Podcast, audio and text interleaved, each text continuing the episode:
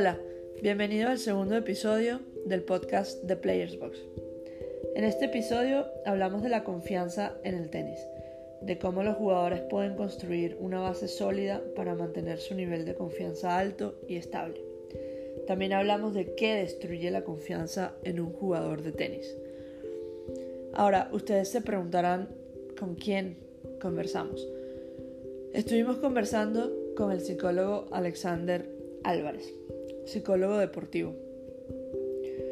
Pero antes de que escuchen esta conversación, los quiero invitar a que vayan a la página web intheplayersbox.com a leer el artículo completo de la confianza en el tenis. Y también recordarles a que echen un vistazo en la plataforma de Patreon porque estamos ofreciendo contenido exclusivo, tanto videos como audios y muchos más artículos mensualmente. Bueno, sin más, los dejo con la conversa y espero que lo disfruten.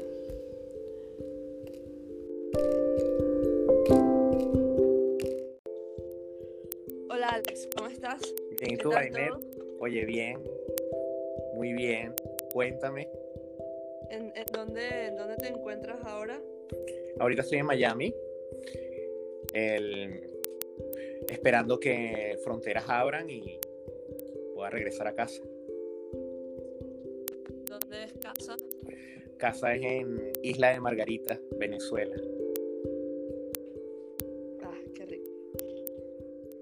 Em, Alex, este, bueno, en este primer episodio de, nuestro nuevo proyecto de Players Box, ah, creo que a ambos se nos ocurrió un buen tema para empezar. Así lo, veo yo. Creo que es, clave, es delicado, hay bastante, no sé si incertidumbre o, desconocimiento, pero es como bastante complejo el tema. Muchas incógnitas, Jaime, muchísimas incógnitas. Y es como eh, esta fuente de juventud que todo el mundo quiere buscar, el tema de la confianza. El, yo recibo casi la mitad de las personas que, que me solicitan servicio para entrenamiento mental, por lo menos la mitad carece de confianza. Y el, y el principal motivo es, el, es, el, tema de la falta de confianza.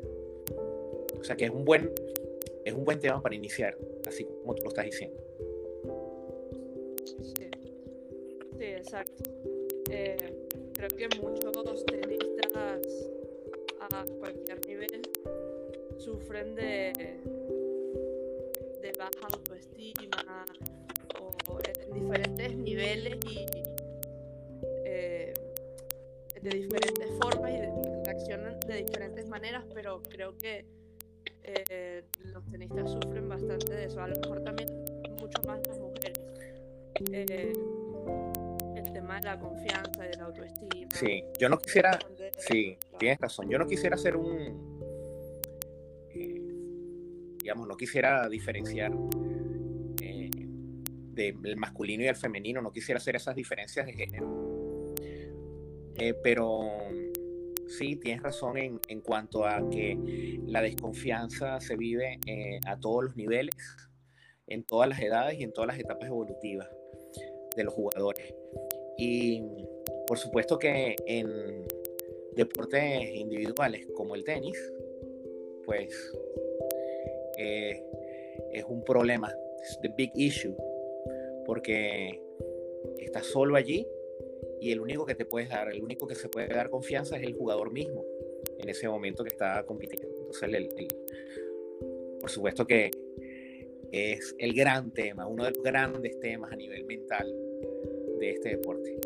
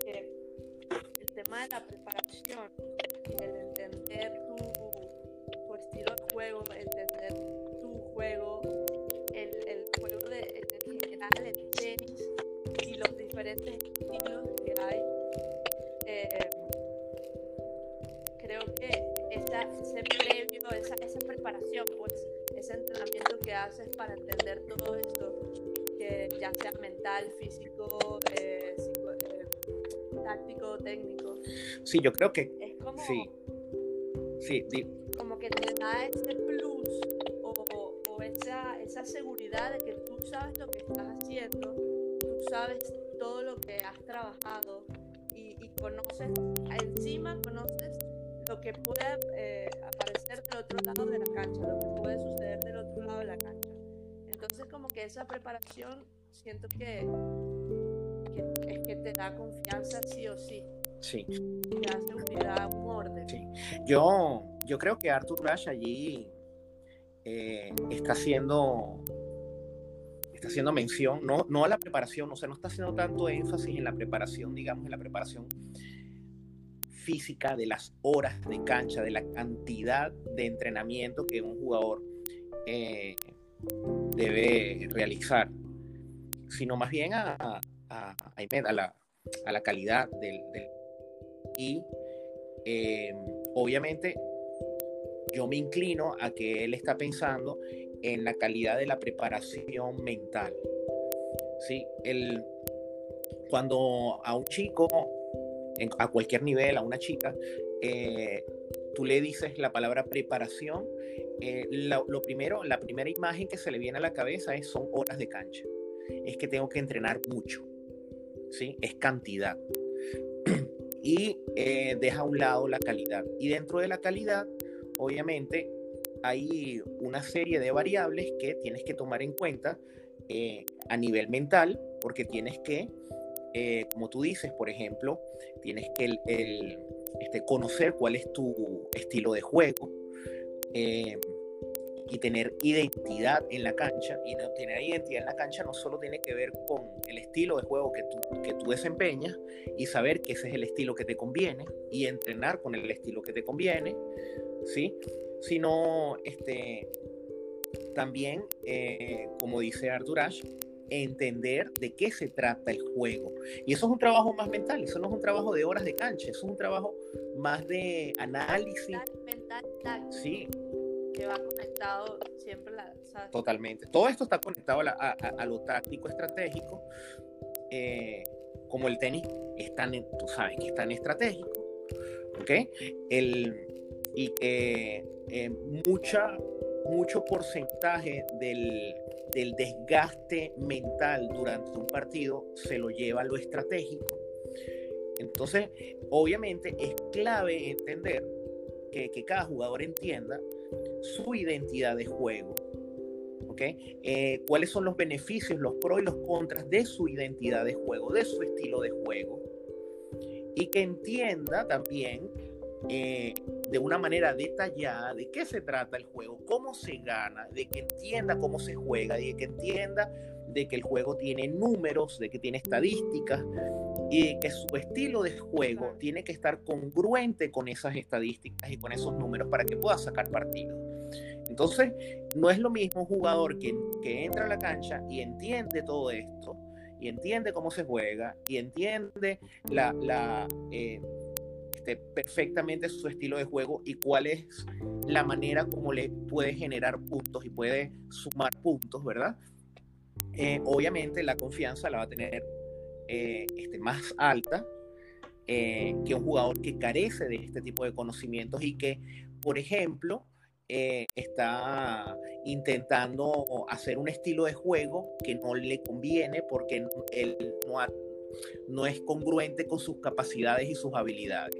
Cosa que es muy, muy, muy común en los, en los jugadores juniors. Jugador junior, para hablar este, brevemente el jugador junior con, eh, con, respecto a su identidad de juego, eh, generalmente intenta hacer cosas que todavía no es capaz de hacer. ¿eh? Por allí ve la televisión, ve los grandes jugadores y comienza a intentar tiros que no le generan este, estadísticas positivas. y entonces, este, por allí se pierde el camino buscando jugar en un, en un, estilo de juego que no le corresponde. Y por allí, bueno, se van perdiendo muchos partidos, pero es que no, no se han...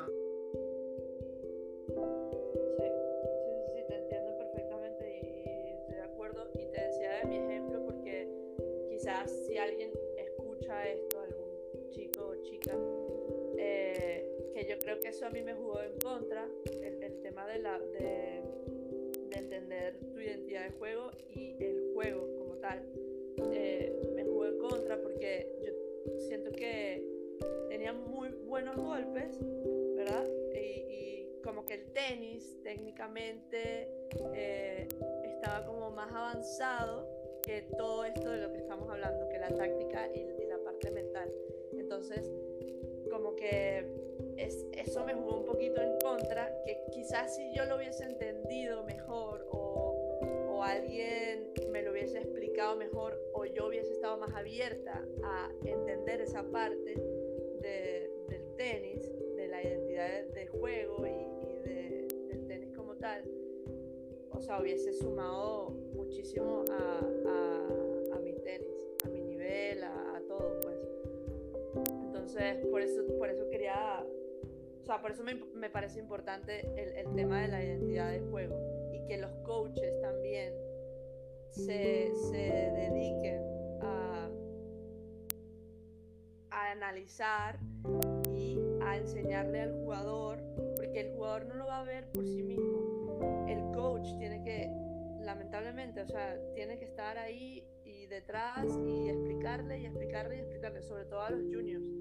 No lo van a ver por sí solos, quizás a algunos sí, pero hay otros que no, que, que, les va a costar más y que no lo van a tener tan claro y que de verdad que necesitan al coach que, que se los diga y se los repita y se los explique y por qué, aunque, aunque sea un poco fastidioso para el coach y, y, piensen que, que, sea un auto, ¿cómo se llama? Un autoaprendizaje, no sé si esa sería la palabra correcta, pero siento que, que a, los, a los juniors se les tiene que decir, mira, es así como tienes que jugar, por, por esto y por esto y por esto.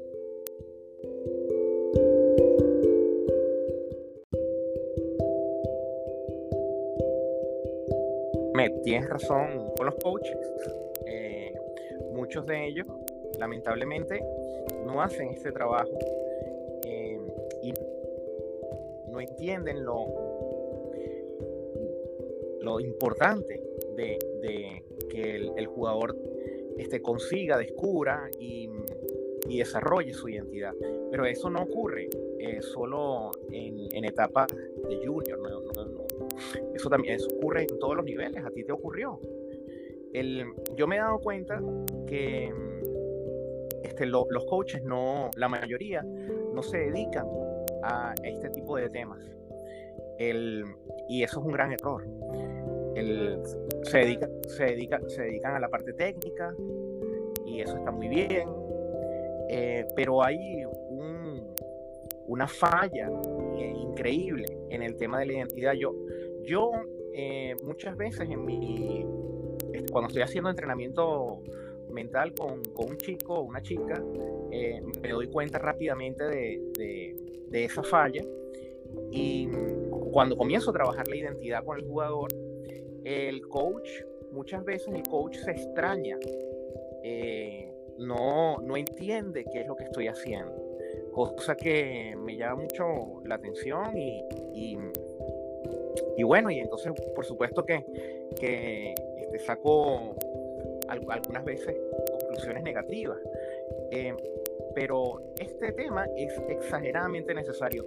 Yo he escuchado a grandes coaches eh, élite decir que el, su, su centro, su foco de, intervención como coaches es la identidad del jugador. Y estoy hablando de, de coaches élites de talla mundial, de, de top jugadores top 10 del mundo, jugadores top 20 del mundo, y en donde ellos este, han dicho públicamente que se centran en la identidad eh, como, como variable eh, de su intervención.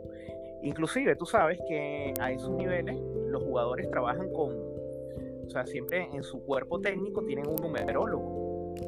Eh, entonces estas personas que le llevan los números y que los números también de alguna manera te van describiendo qué estilo de juego tú estás jugando o tú deberías jugar. Eh, entonces, si por ejemplo tú pretendes ser un jugador sobre la línea de base, netamente sobre la línea de base, los números tienen que indicar eso.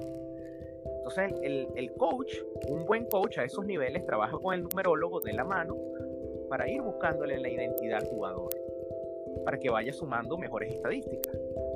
Claro. Y Alex, entonces, bueno, ahí, ahí ya llevamos dos puntos que, que un coach jugador junior o un, un, jugador de tenis de cualquier nivel podría ¿sabes? tomar en cuenta para, para tener una confianza, un nivel de confianza estable y, y, lo suficientemente alto como para competir, porque está claro que cuando tienes un nivel de confianza alto, cuando compites, de verdad que eh, son capaces de, de, lograr grandes cosas. Pero, ¿qué, eh, ¿qué, preguntas podrían ser claves para hacerse? O sea, un jugador, ¿qué preguntas se podría hacer para tener un indicador de cuál es su identidad de juego? Eso, sí, eso, eso, eso está genial. Genial. Yo te diría que son dos preguntas básicas. ¿okay? Básicamente dos preguntas. Una, si este, el, como jugador yo sé manejar la presión.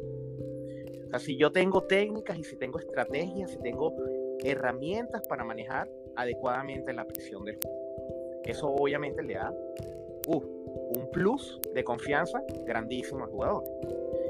Y la otra pregunta, eh, que yo considero no menos importante, es si eh, el jugador tiene la certeza de que sabe solucionar problemas. ¿sí? Eh, el, tenis, ves que es un, este es un deporte que, en donde tienes que solucionar un problema eh, a la vuelta de la esquina. Eso es en segundos, o tienes un problema tras otro, otro tras otro. ¿sí? Si tú tienes la certeza de que en el pasado has solucionado problemas y tienes estrategias de solución de problemas y has tenido, digamos, un entrenamiento mental adecuado para solucionar problemas. Entonces, digamos, si tú tienes tú entras a la cancha como jugador, además de conocer tu estilo de juego a la perfección, de saber tus capacidades y tus habilidades, de saber tus limitaciones, ¿sí? Eh, y eh, eso, eso, por supuesto, te libra de, de, de, dudas, ¿ok? Y de incógnitas a, este, de tu juego. Y además, tienes la certeza de que tienes herramientas para manejar la presión y por el otro lado tienes herramientas para solucionar problemas, obviamente la confianza sube muchísimo y este, desde el inicio del partido pues la vas a tener siempre en alza. ¿Ok? Bien. Buenísimo. Facilito. Facilito, facilito, por eso es que... Toma por eso, que de analizar. Sí, sí, por eso es que... Grabarse, ver videos, leer un poco también, pero básicamente es preguntarte, hacerte preguntas ser lo más honesto con, con tu entrenador al mismo tiempo. Claro, por eso es que es tan importante el entrenamiento mental. Eh, eh, imagínate eh, un jugador que este, está entrenado para controlar sus pensamientos y controlando sus pensamientos controla sus emociones. ¿Cuánta confianza no va a tener? Imagínate un... Sí, Yo- dime. Perdón que te interrumpa, continúa, continúa. Imagínate un jugador que eh, sabe estructurar un plan de juego. O sea que antes de entrar a la cancha, si conoce el jugador, sabe estructurar un plan de juego. O entrando a la cancha, eh, no tarda 3, 4 games en, estructurar un plan de juego. Roger Federer ha, dicho que, por ejemplo, él, eh, este, él tarda máximo 3 games para saber cómo jugarle a cada jugador que no conoce. O sea, eh, ¿cómo eso no te va a dar confianza? ¿Sí? Este, el, si tú sabes que tú vas a entrar y tú tienes mecanismos, estrategias, guías que has aprendido, que has entrenado, ¿verdad? Para conocer al jugador, ven, en dos, en tres games, te va a dar una confianza enorme. ¿Ok? sí. O sea, Que, que tú tengas esa lectura del rival. Es un jugador que, que, que, puede tener una lectura de un rival en tres games, eh, este, la confianza es enorme. Sí. El, dime. Con respecto a la parte mental, estoy totalmente de acuerdo y te quiero agregar que no solo la parte mental, pero el entrenamiento táctico, lo que haces en cancha, el entrenamiento táctico. Eso también me parece muy importante. Claro, eso. Eso es con lo que vas a resolver los problemas. Por su estrategia, pero la táctica es la acción, es llevar eso a la acción para, para solucionar el problema y al final obtener el objetivo que quieres, que es ganar. Claro. Al final ese es el objetivo. Y cuando, cuando tienes claro la táctica, tu estrategia y la táctica, así como dices de, de, de Roger tres games, ya lo tienes claro, dejas de pensar, eh, ahí viene la parte mental también, dejas de pensar en, en digamos, estupideces. O sea, estás ocupada o ocupado en cómo voy a jugar mis tiros para conseguir el objetivo Exactamente. Y no estás pensando en otra cosa, sino en eso. Exactamente. Lo que le pasa a los juniors que están, están pensando en el score, están pensando en, oye, estoy perdiendo el partido, o lo estoy ganando, no quiero que me alcance, que quiero pasar a la próxima ronda. Eh, sí, eh, se supone que un, un, junior con un entrenamiento mental adecuado tiene que alcanzar también estos niveles de, de confianza a partir de análisis estratégicos, ¿verdad? Y que, y que puedan dedicarle durante el partido eh, un gran porcentaje de sus pensamientos al área estratégica, ¿sí? Al área táctico-estratégica. Esa es la idea, porque el, el, el, deporte así te lo exige. Este deporte te lo exige de esa manera. Otros deportes, otros deportes eh, individuales no exigen tanta, eh, tanto pensamiento estratégico. ¿sí? Quizás exigen más, demandan más eh, este, creatividad. por ejemplo, el fútbol demanda una, una gran dosis de creatividad, ¿verdad? El, pero el tenis es un deporte muy racional, ¿sí? y el jugador se tiene que convertir en una, digamos, en, un robot en ese sentido, pues tiene que eh, resolver ecuaciones, tiene que resolver este, problemas estratégicos y allí le tiene que dedicar su, pensamiento, eh, digamos, pero no el pensamiento cuando está jugando, porque esa, esa es la, la... Otro problema, no es cuando le estás pegando la pelota, cuando le estás pegando la pelota ya no, ya solamente estás pensando es a dónde colocarla porque ya tú previamente hiciste el análisis. ¿Sí? El, y bueno, obviamente un, jugador que logre hacer esto, pues a tener muchísima, muchísima confianza. Y muchas más probabilidades de, ganar los partidos. Y por supuesto, muchísimas más probabilidades de ganar los partidos. Y mm, por eso es que en el tenis eh, se repite de que los mismos ganan la mayoría de los partidos y los mismos pierden la mayoría de los partidos. O sea, muy pocos jugadores ganan o sea, tienen, tienen un averaje por encima del 50% de, gana, de, partidos ganados. Pocos jugadores en el tenis. Eh, sí, y, ese, y si tú analizas su, su, eh, su performance mental, eh, te vas a dar cuenta que han hecho un entrenamiento en ese sentido y, y, que manejan este tipo de, de, de, conceptos y de estrategias y por eso es que les va mejor. ¿Okay? Entonces, ese, número es bastante conocido de que, que, en el tenis se pierde más de lo que se gana, menos que tengas casos excepcionales como los de Novak Djokovic, Roger Federer, Rafael, Rafael Nadal, pero son casos muy excepcionales, pero se pierde más de lo que se gana, eso es un hecho. Entonces, ahí ¿En, qué basas tu confianza? Más allá de, la identidad de juego, lo tienes claro, tu táctica, pero pierdes. Pierdes más de lo que ganas. Ahí la confianza también se puede ir para abajo. Sí. Eh, Porque ganar te da confianza. Claro. Ganar es lo que te da confianza. Claro. Lo que, lo que, lo que más te da confianza eh, en el deporte es ganar. Ese es, ese es el gran problema. O sea, el gran reto para todos los atletas, eh, atletas amateurs, atletas juniors, atletas profesionales, el gran reto que tienen con el tema de la confianza es cómo hago para tenerla arriba, para tenerla en alta, si pierdo. Porque se conoce que ganar es lo que más, más genera confianza en un atleta o en un equipo. Entonces, el reto para la ciencia y para la psicología del deporte es buscar eh, otras alternativas para generar confianza en los jugadores. ¿Okay? Y por eso es que estos temas son tan importantes, porque por ejemplo un deporte como el tenis, que no tiene empates, ¿okay? y que este, no tiene tampoco segundas vueltas, o sea, es decir, em, tú, por ejemplo en, en, digamos en el fútbol, si estás en una liga, eh, tú juegas un partido de ida y de vuelta. ¿okay? Eh, si vas para un mundial de fútbol, eh, tú puedes no solo ganar, perder y empatar, pero también juegas varios partidos, ¿sí? Inclusive tú puedes pasar a la próxima ronda aún perdiendo alguno de esos partidos. En tenis no, en el tenis no puedes perder ninguna ronda. Si pierdes alguna ronda, te sales, de, te sales del, eh, del torneo y ya no juegas más. Entonces, eso quiere decir que si se meten 100 jugadores, la mitad de esos jugadores se va el primer día. ¿Ok? Porque 50 avanzan y 50 se quedan. ¿Sí? Entonces, nada más, sácalo por allí.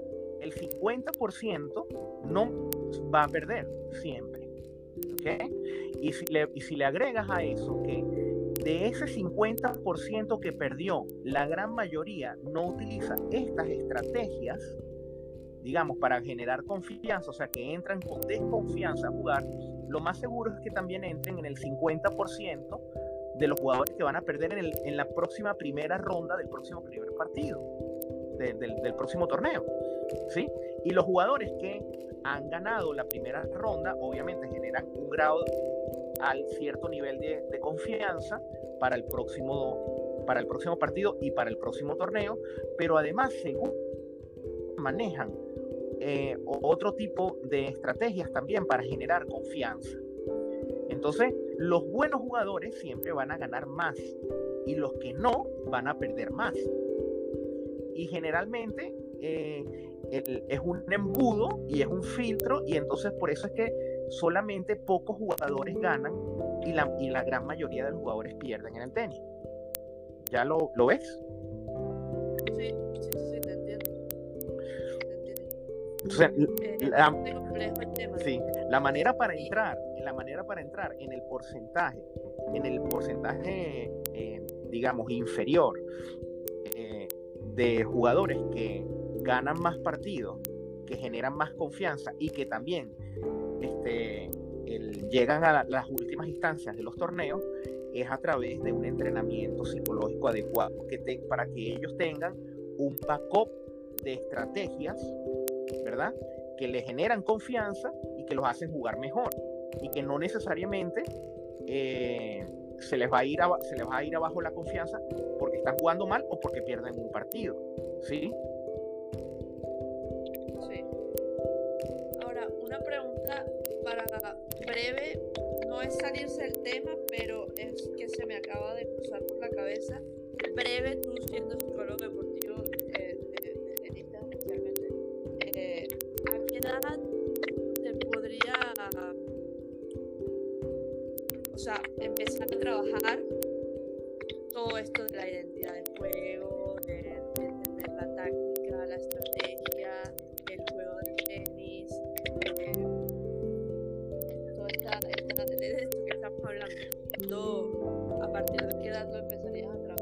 yo creo que en mi experiencia, yo creo que la edad digamos, ideal para comenzar a trabajar los temas de eh, entender el juego, entender los números del juego, entender cómo se juega el juego, valga la redundancia, eh, a partir de los 8 o 9 años, yo creo que sería una, este, una etapa bien temprana para hacerlo y, beneficiosa.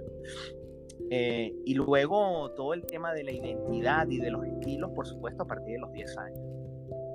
¿Okay? Ya un, un chico o una chica de 10 años te puede entender perfectamente que hay diferentes estilos de juego, que tiene que ella o él ir buscando su propio estilo de juego, descubrir su propio estilo de juego, saber que ella, que el, jugador tiene que eh, autoevaluarse, autoanalizarse para saber cuáles son sus, habilidades, sus limitaciones.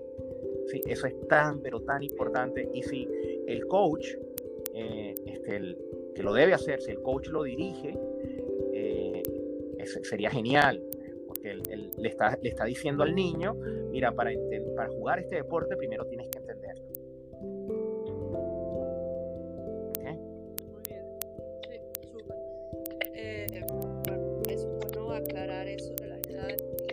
Que... es una pregunta, a mí me hacen mucho esa pregunta. Este tema, yo creo que ideal para comenzar a trabajarlo a partir de los 8 años. Alex, volviendo a, lo que estabas diciendo antes, que estábamos diciendo que se pierde más de lo que se gana y que cada semana, o sea, vas a perder, lamentablemente. Eh, ahí entra también importante que es el, planteamiento, el planteamiento de tus objetivos. Tener muy claro, muy claro cuáles son tus objetivos. Sí. Para que puedas lidiar todo el año y, los años que, vienen, porque a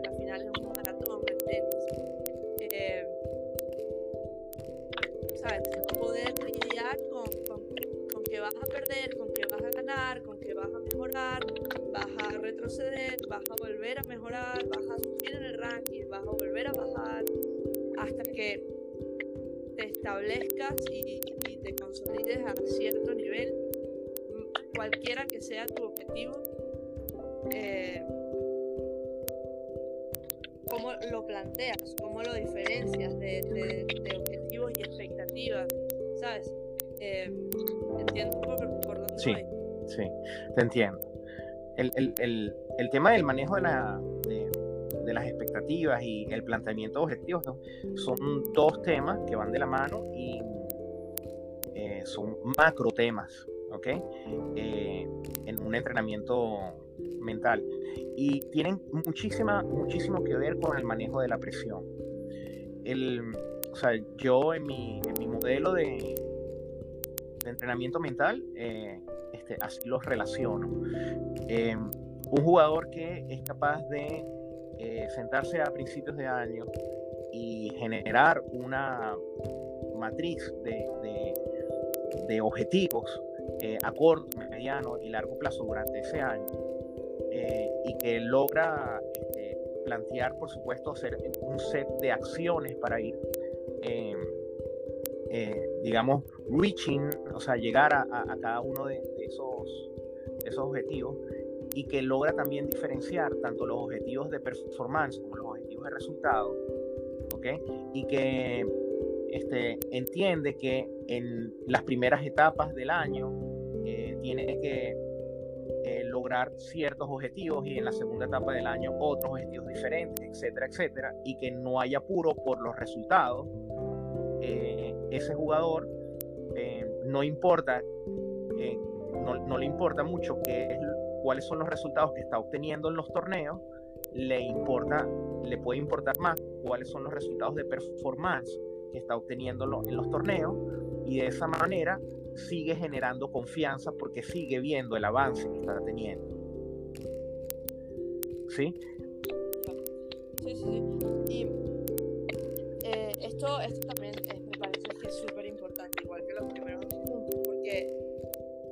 siento que la confianza se destruye y se desploma cuando tienes expectativas y objetivos muy altos, que todavía no estás en ese nivel o, o, sea, no estás todavía para plantearte esos objetivos. Tienes que como que bajar un par de escalones. Y a esto me refiero también con el tema del, calendario, cuando los objetivos para, no sé, el primer trimestre, eh, todo el año. Corto, mediano y largo plazo. Y, y o sea, lo que quiero decir es que yo me acuerdo que me pasó varias veces que tuve que jugar torneos que eran de muy alto nivel y, quizás todavía no tocaba, ¿sabes? O sea, había que jugar como que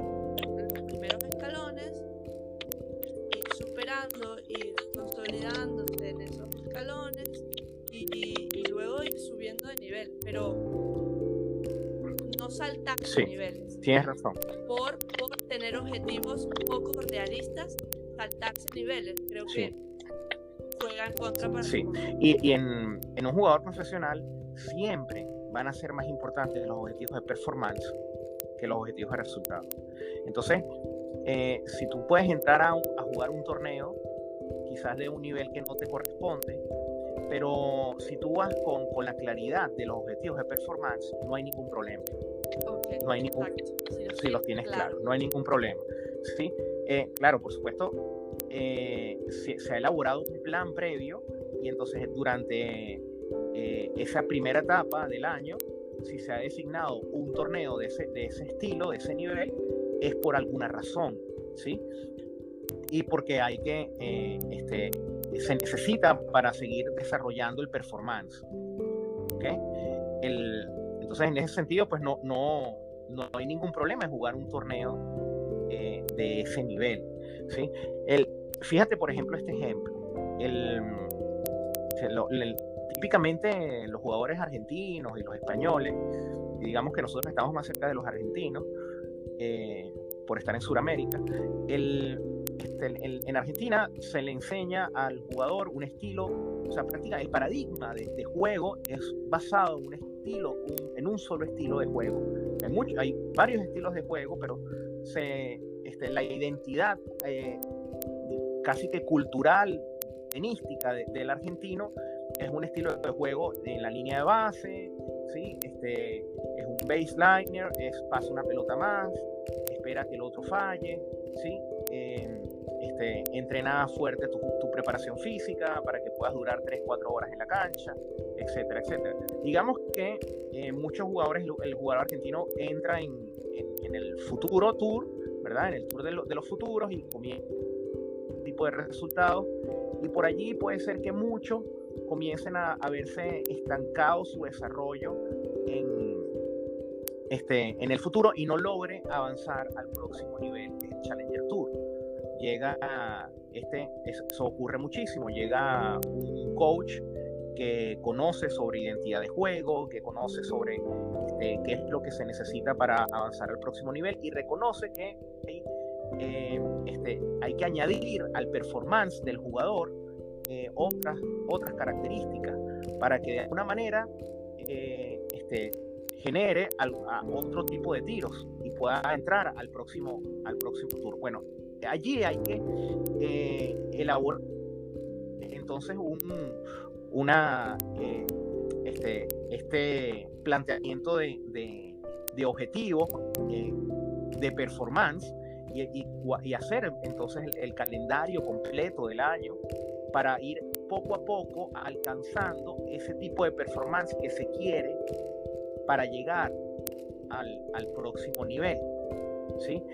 El, este, ese, ese, ese proceso le puede durar un año, le puede durar dos años, y en ese proceso además va a perder.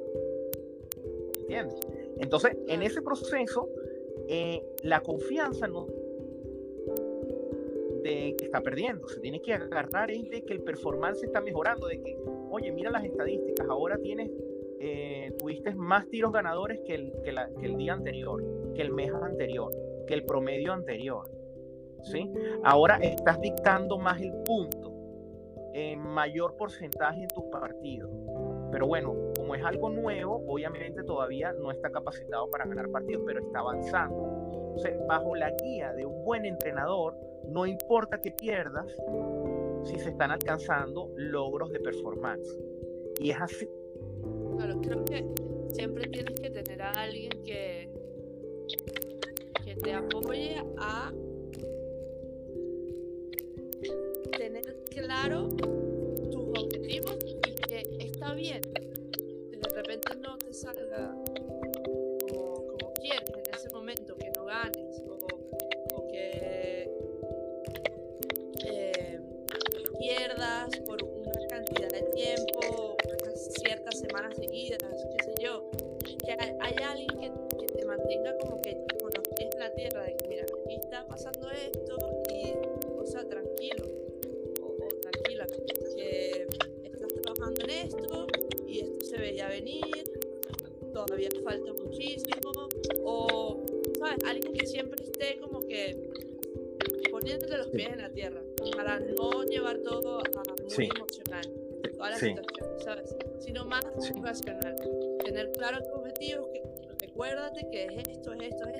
largo plazo, o es a corto plazo, a mediano plazo.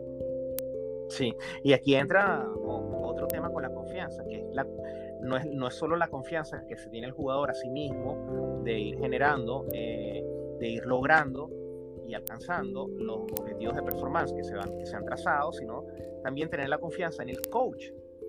Y eh, porque el coach ha tenido, digamos, ha depositado la confianza en el chico y le ha dicho, mira, yo creo que esto lo puedes alcanzar en un año o lo puedes alcanzar en dos años si trabajamos de esta manera. Pero también el, el jugador, y esto es clave, el jugador tiene que tener la confianza en el coach de que, oye, el coach me está dando los mejores consejos, el coach sabe lo que está diciendo, yo sé que lo que el coach me está diciendo es lo que realmente necesito. La confianza en el coach. Entonces la confianza allí es bidireccional. ¿sí? El coach tiene que creer en el, en el proyecto de, del jugador, ¿sí? tiene que tenerle mucha fe y tiene que apoyar el proyecto, pero de verdad el, jugador tiene que sentir de que su coach cree en él, cree en su proyecto, ¿ok? Y, y el jugador tiene que tener la confianza eh, eh, depositada también en su entrenador de que él es el que me está dando los mejores consejos y es el que me está dirigiendo la carrera como, como debe ser. No, no tengo ninguna duda de que es por esta vía. ¿Sí?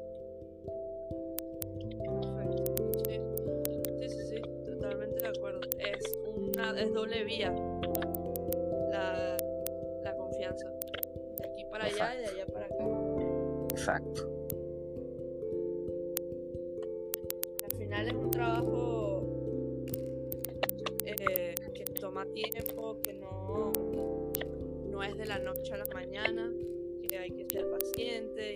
Totalmente. Que, que a largo plazo, o sea, mediano, a largo plazo, trae, puede traer resultados muy, muy buenos, muy bonitos. Pero no es de la noche a la mañana y creo que es algo que, sufre, sufre esta generación. Quiere las cosas rápido. Quiere las cosas rápido. El, imagínate, colócate en un momento en mi situación, en mi posición. Eh, me llama un papá una mamá y me dice, quiero que comiences a trabajar con mi hijo o con mi hija ella este, no está ganando partidos y tiene la confianza por el suelo. Ahora, ya dicho todo lo que hemos, lo que hemos hablado hoy, imagínate el trabajo. Como tú dices, todo un proceso.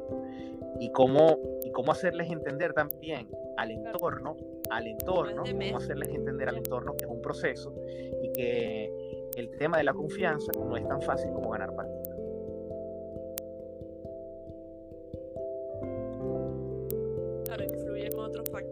que, si no tienes una base, que son esos factores de lo que, que acabamos de hablar, que te dan una base y, ganar encima de eso es como un, bonus y una motivación extra, pero estos factores te dan una base para mantenerte, claro, para mantenerte es un chaleco salvavidas, para mantenerte a flote aunque el barco se hunda. Tú tienes una, una eh, un conjunto de características, de, de, estrategias, de técnicas que, aunque tú pierdas partidos, aunque este, tengas una mala racha, tu confianza se mantenga estable. Y estable en el tiempo, pese a los resultados. ¿sí? Este, de eso se trata un entrenamiento mental. ¿sí? No, no se trata de, eh, oye, darle una, una aspirina, ¿verdad? Una, este, una cápsula, ¿verdad? Y bueno, uy, ya, este, una varita mágica y listo, y ya te voy a generar confianza. Ay, ganaste un partido. Uy, si ganaste un partido ya se generó la confianza. No, no hay nada más volátil que la confianza depositada solamente en el ganar. ¿Sí? Aunque si vas, ganando, pues todo magnífico. Si vas perdiendo, pues todo está, eh, negro, todo está muy mal. Y el, el, resultado es que la confianza empieza a tener picos para arriba y para abajo y eso es eh, muy, este, digamos, catastrófico, para peligro, peligrosísimo para un jugador. Por eso es que yo siempre, por eso es que te digo eh, que estas herramientas lo que, eh, lo que tienen es que el beneficio que tienen es que mantienen tu confianza estable en el tiempo, pese a los resultados.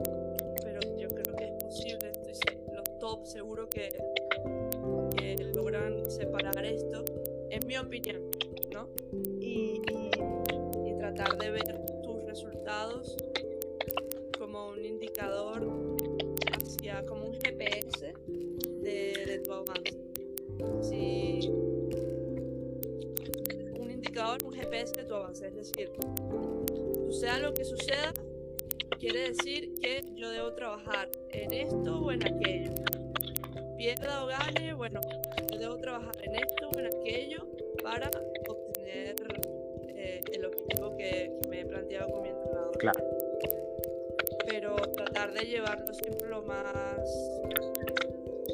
racional posible y, separar de, lo Totalmente. Yo, yo, más que los resultados, a mí me, me gusta que el jugador esté eh, tenga un acompañamiento de estadística. ¿sí? El, creo que, yo creo mucho en los números, creo mucho en, que las estadísticas habla por sí misma y, creo que más importante, muchísimo más importante que eh, ver cuántos partidos ha ganado, cuántos partidos ha perdido, cuántos si ganó un torneo o no, yo creo que el análisis de las estadísticas es un buen acompañamiento para los objetivos de performance y, y para ir generando confianza en, en cada uno de los jugadores. Entonces yo, yo me quedaría con ese acompañamiento en vez del ranking.